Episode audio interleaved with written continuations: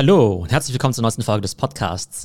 Heute geht es um virtuelle Pferderennen und das im Kontext von Krypto, NFT und dem Metaverse. Wir haben ja letzte Woche schon über das Metaverse und auch über die CryptoPunks gesprochen. Und CryptoPunks waren ja eben diese NFTs, mit denen man an sich nicht so viel machen kann. Das sind ja einfach nur so kleine verpixelte Bildchen, wovon der teuerste ja 8 Millionen Dollar kostet. Aber wir sehen eben mit der Zeit, dass man eben, wenn man im Besitz von diesen CryptoPunks ist, mittlerweile eben Zugang zu besonderen Communities und zu besonderen Produkten bekommt, die eben exklusiv sind für CryptoPunk-Inhaber. Und das war ja eben auch diese Verknüpfung zum Metaverse. Das heißt eben, dass Dinge die wir in der digitalen Welt tun, auch Einfluss haben auf das, was wir in der physischen Welt erleben. So, was hat es jetzt also mit diesen virtuellen Pferderennen auf sich? Es gibt eine Plattform im Internet, die heißt z.run, also zed.run und das ist eben eine Plattform für virtuelle Pferderennen. Diese Pferderennen, die werden mittlerweile auch auf Twitch übertragen. Ich weiß gar nicht, ob du da mittlerweile auch schon Geld drauf wetten kannst. Auf jeden Fall ist es immer so, dass diese virtuellen Pferde alle gegeneinander racen. Die Pferdebesitzer, die können quasi Geld einzahlen, um an diesem Turnier teilzunehmen und der Gewinner kriegt dann eben x Prozent von diesem Preispool. Und diese digitalen Pferde sind NFT NFTs, also Non-Fungible Tokens, digitale Güter auf der Blockchain. Und jedes Pferd hat also einzigartige Charakteristika. Ich kenne mich jetzt ehrlich gesagt mit richtigen Pferden nicht so aus,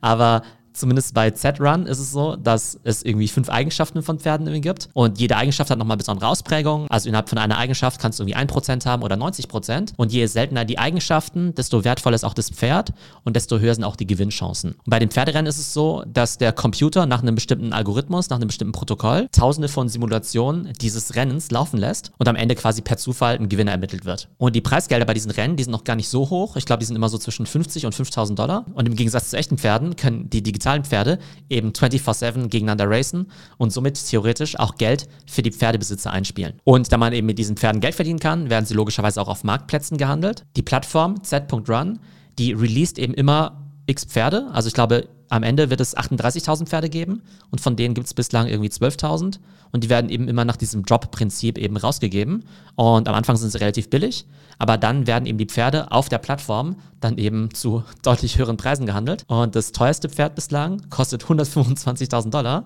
also echt total crazy und manche Akteure, die geben sogar mehrere hunderttausend für ihren Rennstall aus und die rechnen eben damit, dass sie dann quasi die besten Pferde haben und damit vielleicht in Zukunft ganz viel Geld verdienen können.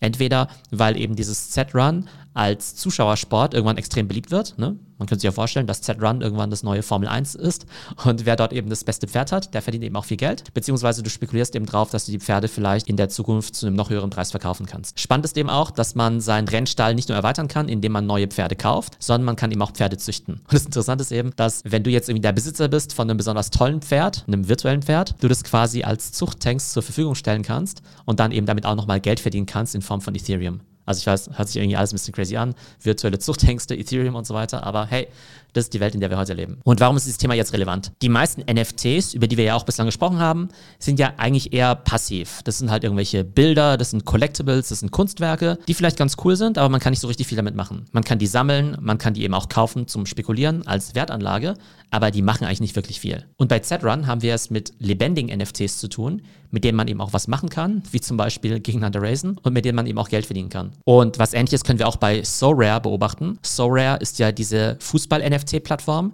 wo man eben ja Sammelbildchen von Ronaldo und so weiter sammeln kann. Aber wenn man die Karten hat, dann kann man eben mit dem virtuellen Ronaldo auch an Turnieren teilnehmen. Das heißt, diese NFTs, die man kauft, sind dann eben nicht nur Sammelbildchen, sondern eben auch Spielfiguren in so einem virtuellen Spiel. Und auch hier seht ihr wieder die Verknüpfung von Krypto und NFT und eben auch Gaming. Und je mehr man eben mit diesen NFTs im Game machen kann und je mehr Geld man damit auch verdienen kann, desto realer wird das Ganze natürlich auch. Und dann kommen wir eben wieder zum Metaverse, wo es mir im Prinzip egal sein kann, ob ich jetzt ein echtes Pferd habe und vielleicht ein echter Rennstallbesitzer bin oder das Ganze vielleicht nur auf einer Plattform wie Z-Run mache. Oder ist ja im Prinzip egal, ob ich jetzt echter Fußballmanager bin oder einfach so ein Fußballteam in So Rare Manager. Deshalb auch meine Prediction. Ich glaube, dass eben Krypto und NFTs zu ganz wichtigen Komponenten von diesem Metaverse werden, wo diese physischen und digitalen Welten miteinander verschmelzen. Das heißt, da wo wir heute vielleicht diese Use Cases von NFTs noch nicht sehen und irgendwie sagen, hey, das sind ja irgendwie ganz nette Collectibles, aber mehr steckt da nicht dahinter, da werden NFTs eben deutlich spannender werden. Das heißt, im Augenblick denken wir vielleicht noch, dass NFTs nicht so wirklich nützlich sind, sondern einfach nur nette Collectibles. Aber ich glaube, gerade in diesem Gaming- und Metaverse-Kontext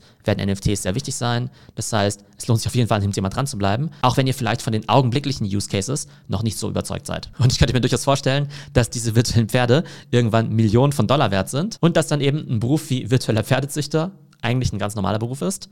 Klingt heute crazy, aber vor ein paar Jahren hätte auch niemand gedacht, dass sowas wie TikToker oder Twitch-Streamer ein richtiger Beruf sein kann. Also warum nicht auch virtueller Pferdezüchter? Und ich weiß auch, dass viele von diesen Krypto- und NFT-Dingern erstmal so ein bisschen abgedreht klingen und man vielleicht erstmal denkt, hey Mensch, was soll ich jetzt damit anfangen? Ich weiß ehrlich gesagt auch noch nicht ganz genau, wo die Reise hingeht, aber ich könnte mir eben vorstellen, dass sich da eben was ganz Spannendes tut, dass das eben ziemlich viele Sachen auch transformieren wird und deshalb lohnt es sich eben am Ball zu bleiben und solche Case Studies wie eben CryptoPunks oder auch Z-Run genauer zu analysieren und das machen wir eben hier auf dem Channel. Ich hoffe, es geht euch gut und bis bald.